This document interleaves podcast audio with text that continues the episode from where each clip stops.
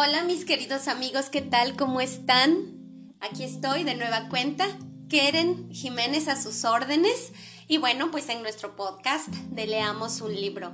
Así que bueno, pues si están listos para viajar conmigo en nuestra aventura de hoy, les voy a contar que tenemos un cuento de una escritora, eh, una escritora em, latinoamericana de Argentina que se llama Angélica Gorodischer y el cuento se llama Absit.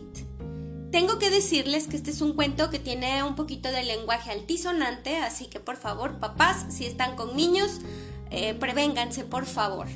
Ah, la historia comienza así. Las cosas sucedieron más o menos así.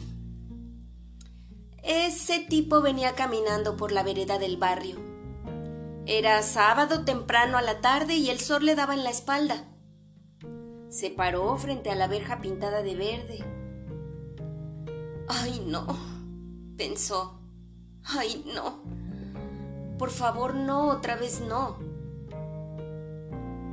¿Cuántos años tendrá? ¿Siete? ¿Ocho? ¿Cuánto más? Ay, no, no quiero.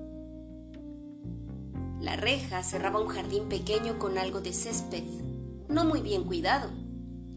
Una planta de azalea, un jazmín del cabo y casi nada más. Si no se consideran los restos de algunas alegrías del hogar y malbones, y aquella pequeña jugaba con un animalito de paño que tenía mucho pelo. Nada de cola y mucho bigote. El tipo comenzó a hablarle a ella. Hola, le dijo. Hola, insistió él. ¿Cómo te llamas? Mi mamá me dijo que no hable con extraños. Por eso te pregunto cómo te llamas, para que no seamos extraños. Vos me decís cómo te llamas yo te digo cómo me llamo. Seis años, pensó. Nada más que seis. Ay, ¿cómo puedo hacer? Seis años no más. A esa edad son suaves, blandas. Ay, no. No te digo nada. Bueno, no me digas nada. ¿Tu mamá está? No, se fue al súper. Entonces, ¿estás con tu papá? Que me diga que sí, que está con el papá y me voy, me voy. No.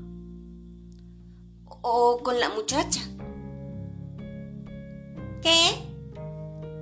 La muchacha que trabaja en tu casa. No tenemos muchacha. ¿Y con quién estás? ¿Con tu abuelita? ¿Con tu tía? Ay, no solo blandas, no solo suaves, chiquitas, tienen todo tan chiquito. No. ¿Estás solita?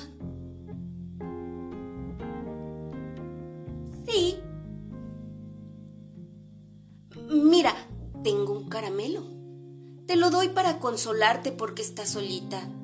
¿Querés? Es de frutilla. Bueno. Ah, también tengo una muñeca. Es muy linda, con carita de porcelana y, tiene zapatitos y una cofia. ¿A verla? acá la tengo, en el bolsillo del saco. ¿Querés verla? Eso que tienen entre las piernas es tan, pero tan chiquito que da trabajo. No se puede de primera intención, no se puede. Y lloran, es peor. Sí. Bueno, abrime la reja y te la muestro. Está abierta. No tiene llave. Pero es para no dejarme encerrada. ¡Ah, qué bien! El tipo empujó la reja y entró en el jardín. Todavía iba pensando, no, no, no, ojalá que no, pero sabía que sí. Casi sentía la piel de la nena bajo sus dedos, seda, raso, dulce, tibia. No quiero, se decía, no quiero que me pase otra vez, pero ya estaba solo, solo en un mundo en el que no había nada más que el jardín, y se preguntaba a dónde podría llevarla. A ver la muñeca. Vení, ahora te la muestro. Dame la mano y, nos escondemos detrás de la planta. Así no nos ve nadie, porque si te ve una vecina, te va a tener envidia. Entonces vamos atrás. ¿Atrás? Cuidado, se dijo. No conoces el lugar. Tené cuidado. No te vaya a pasar como con la hermanita de la Lucy. En el terreno de atrás van a hacer un edificio pero como hoy es sábado, no hay nadie. ¿Tenemos que entrar en la casa?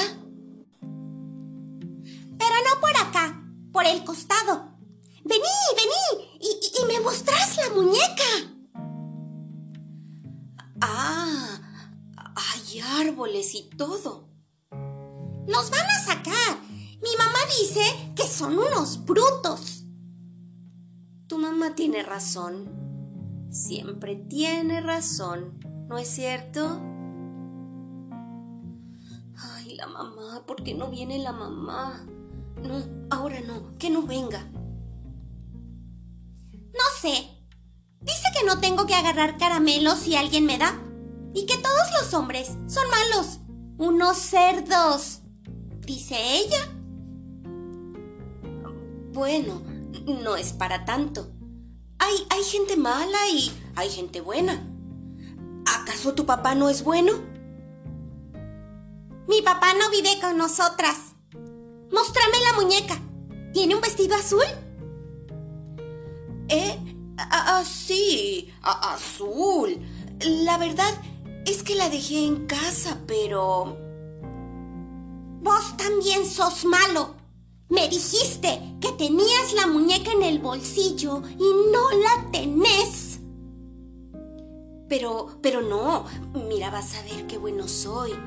Vení, vamos atrás de ese árbol y te muestro algo más lindo que la muñeca. Bueno, cuidado, ahí hay un pozo. Dicen que fue de un aljibe. un aljibe. Sí, y es muy hondo. Hondo, muy hondo. Lo van a tapar con cemento y tierra y piedras. Eso es lo que le dijo don Leyes a mi mamá. ¿Don Leyes? Sí, el capataz. Abajo. Y sapos. Y mi mamá dijo que ojalá lo tapen pronto porque debe traer ratas y murciélagos. Murciélagos, niña, se dice murciélagos. Vení, vamos para allá. Cuidado, ahí está el pozo, ¿ves? Mmm, sí, tan hondo no parece.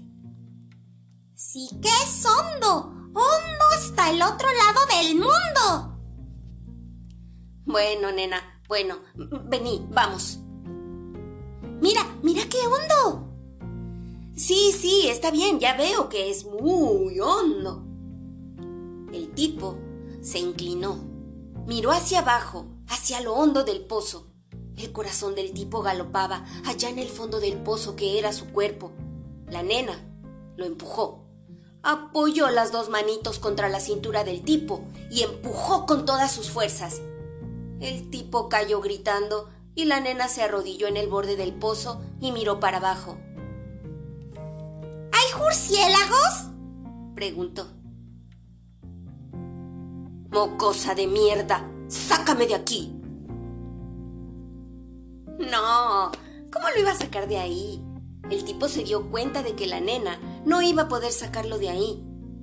Miró para arriba. La cara de la nena se recortaba claramente, muy claramente por sobre el borde, contra el cielo azul de la tarde de un sábado. Un sábado solitario, sin nadie. Nadie, salvo una nena chiquita, suave, blandita. Miró para arriba. Seis metros. Fácil, fácil. Mucho más alto que el techo de una habitación. ¿Cómo iba a poder salir de ahí? Anda a buscar a alguien. Anda, vamos. La nena no se movió. Anda, escúchame, nenita. Anda a buscar a alguien. La vecina o, o el kiosquero de enfrente. Enfrente no hay un kiosco. El kiosco está hasta la otra cuadra. Anda, nenita, anda. Y decile al kiosquero que hubo un accidente, que venga, que traiga una soga. No, no, no, una escalera. No, mejor una soga. Anda. Bueno, pero ¿hay murciélagos allá abajo? No, no hay. Anda, querida, anda, anda a buscar al kiosquero. Decile que una soga, que traiga una soga, que hubo un accidente. La cara de la nena desapareció y el tipo se quedó de veras solo. Ni murciélago sabía. Se miró las manos, miró a su alrededor. Oscuro, estaba muy oscuro se dio cuenta de que estaba parado en el barro, un barro flojo, aguachento, y que los zapatos se le habían empapado y el agua le entraba y le enfriaba los pies. Mocosa de mierda. Ojalá vuelva pronto. El kiosquero. ¿Le dirá al kiosquero lo de la soga? Ay, ¿y yo qué le digo al kiosquero cuando venga? Un accidente. Cuando me... ¿Cómo me caí? ¿Cómo estaba yo acá? Le digo que entré por la calle a, mear porque me estaba haciendo encima y vi que acá no había nadie y entré y pisé el borde y me caí. E, eso le digo, eso le digo. Y espero que la mocosa hija de puta no cuente nada, ni hable del caramelo ni de la muñeca. Ay, que se apure. ¿Qué está esperando? Pendejo de mierda. Miraba para arriba y hacía mal. Se le cerró la garganta, porque había pensado en esas paredes desnudas de piedra que podían caerle encima y sepultarlo vivo. ¿Por qué no? Si eso era como un... un sótano, una celda, una tumba. La nena, esa nena maldita que se apure. No, eh, oficial, lo que pasó fue que me estaba meando encima y vi que en el terreno no había nadie, pero, pero primero necesito una soga. Alguien, alguien que tenga fuerza y que tire de la soga. Pasaron dos horas y empezó a oscurecer allá afuera, allá arriba. Mientras tanto, el tipo pasó las manos por sobre las paredes del pozo y descubrió que estaban hechas de piedra, piedras irregulares ásperas que se le venían encima, pero que no ofrecían agujeros en los que poner los pies o sostenerse para tratar de subir. La nena, la mocosa de porquería que lo había empujado. ¿A dónde estaría la muy tarada imbécil y que no había ido a buscar al kiosquero? Se estaba haciendo de noche. Gritar. Se le ocurrió. Voy a gritar. Alguien me va a oír. Gritó y gritó y gritó. ¡Socorro! y auxilio. y gritó cosas. Llamó a la nena y nadie lo oyó. Era sábado. Era una tarde de sábado. No, no puede ser, no pueden dejarme aquí hasta mañana. Mañana que es domingo tampoco va a haber nadie. Esa mocosa tiene que venir. tiene que decirle a alguien lo que hizo. Si le cuenta a la madre, por ejemplo, la madre seguro que va a venir a ver. Pero, ¿y si no le cree? Deja de inventar pavadas, mijita. ¿Y si no le cree? Y comen y se van a acostar y yo aquí. Señora, gritó. Señora, auxilio, aquí, venga. Y el cielo de noche era negro como el tipo nunca lo había visto. Negro y lleno de estrellas. Muchas, tantas, tantas estrellas. Ay, Dios mío, que venga alguien, que esa mujer le crea a la nena. Por favor, Dios, yo nunca, nunca jamás voy a agarrar a otra nena, nunca jamás, ya no voy a lastimar a ninguna nena. Te prometo, cuando tenga ganas, voy con putas, pero nenas no, no puedo estar aquí en este pozo hasta el lunes, cuando vengan los albañiles. No, pero, pero no, me voy a morir. Morirse no es nada, pero no aquí, no de este modo. Por favor, Dios, oíme, hace que venga alguien y siguió gritando. Gritó durante mucho tiempo hasta que la garganta se le secó y empezó a tragar saliva para tratar de que se le humedeciera de nuevo para poder seguir, seguir gritando. Pero ya no podía. Y el cielo seguía siendo negro con muchas estrellas. Asiento de Dios le habían dicho, pero Dios no. Dios tampoco lo oía. Estaba empapado, empapado de agua y barro y sudor, y le dolía todo el cuerpo, todo. Le dolía el vientre. Necesitaba ir al baño. Un baño, un baño, qué disparate. Se rió a carcajadas. un baño. Estaba metido en un pozo seis metros de hondo y quería un baño bajarse los pantalones y echar fuera todo lo que tenía en las tripas. Créame, oficial, yo lo único que quería era cagar y vi que no había nadie en el terreno. Tuvo un retorcijón y una arcada. Algo dentro de él se movía y trataba de salir. El asco, el miedo. Eso, el agua barrosa, las paredes del pozo. Señora y él sabía que ella no lo iba a oír. Ni ella, ni nadie, ni la nena. La nena apareció en el borde del pozo allá arriba. Al fin volviste, dijo el tipo. ¿Le dijiste al kiosquero que trajera una soga? La nena no se movió, no habló no hizo nada contra el cielo negro, negro, lleno de estrellas. ¿Cambió? Eso sí, cambiaba. Las estrellas venían como cucharadas de sopa, venían y, derramaban sopa de estrellas sobre la cabecita redonda asomada al borde del pozo. Blanca era de pronto, o plateada, eso, y llena de luz como el cielo. Ah, los ángeles, eran los ángeles. Él sabía que Dios lo iba a oír, que venían a rescatarlo. No importa, gritó. No hace falta una soga, ya vienen. Sáquenme de aquí. Señora. Señora. Sollozó. Sintió algo doloroso y caliente en los fondillos de los pantalones y se puso a llorar. Lloraba y gritaba. Lo peor no era sentir que se moría. Lo peor era tener esperanzas de no morirse. No saber que ni cómo hacer para no morirse. Señora, dijo, ya no gritaba. Señora, venga y sáqueme de aquí. Yo no le voy a hacer nada a su nena. Nada. Pero sáqueme de aquí.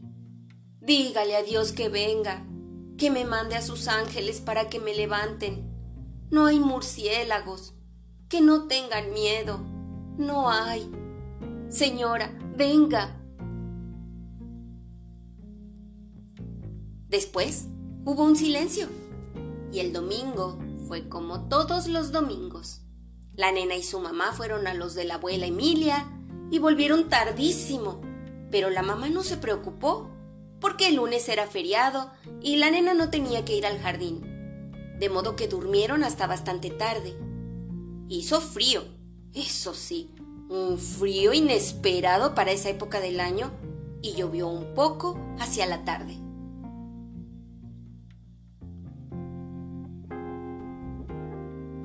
Señora, dijo don Leyes, ¿me permite usar su teléfono?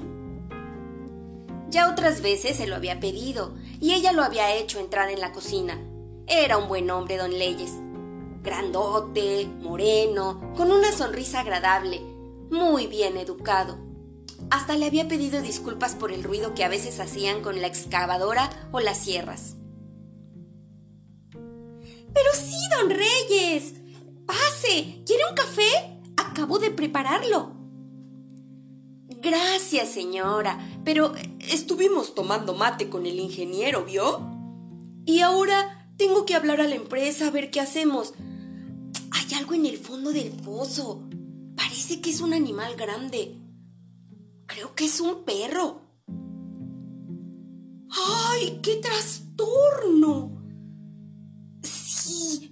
Se mueve. Debe estar muerto, pero hay que sacarlo. Pensábamos empezar hoy a la tarde con el rellenado. Bueno, usted hable tranquilo. Yo ya llevé a la nena al colegio y ahora me voy al estudio, pero a mediodía vuelvo. Gracias, señora. Y disculpe la molestia, ¿eh? Buen hombre, don Leyes. Ojalá pudieran sacar el perro del pozo. Claro que si empieza a llover de nuevo va a ser un problema. Ese pozo siempre fue un peligro. Siempre. Y hasta aquí llega nuestra historia de hoy, queridos amigos. Si les gustó, por favor compártanlo en sus redes sociales. Recuerden que ya tenemos Facebook e Instagram. Así que por favor, regístrense, síganos en la cuenta. Y bueno, pues si esto les encantó, nos vemos en la siguiente historia para visitar otros mundos sin movernos de aquí. Adiós.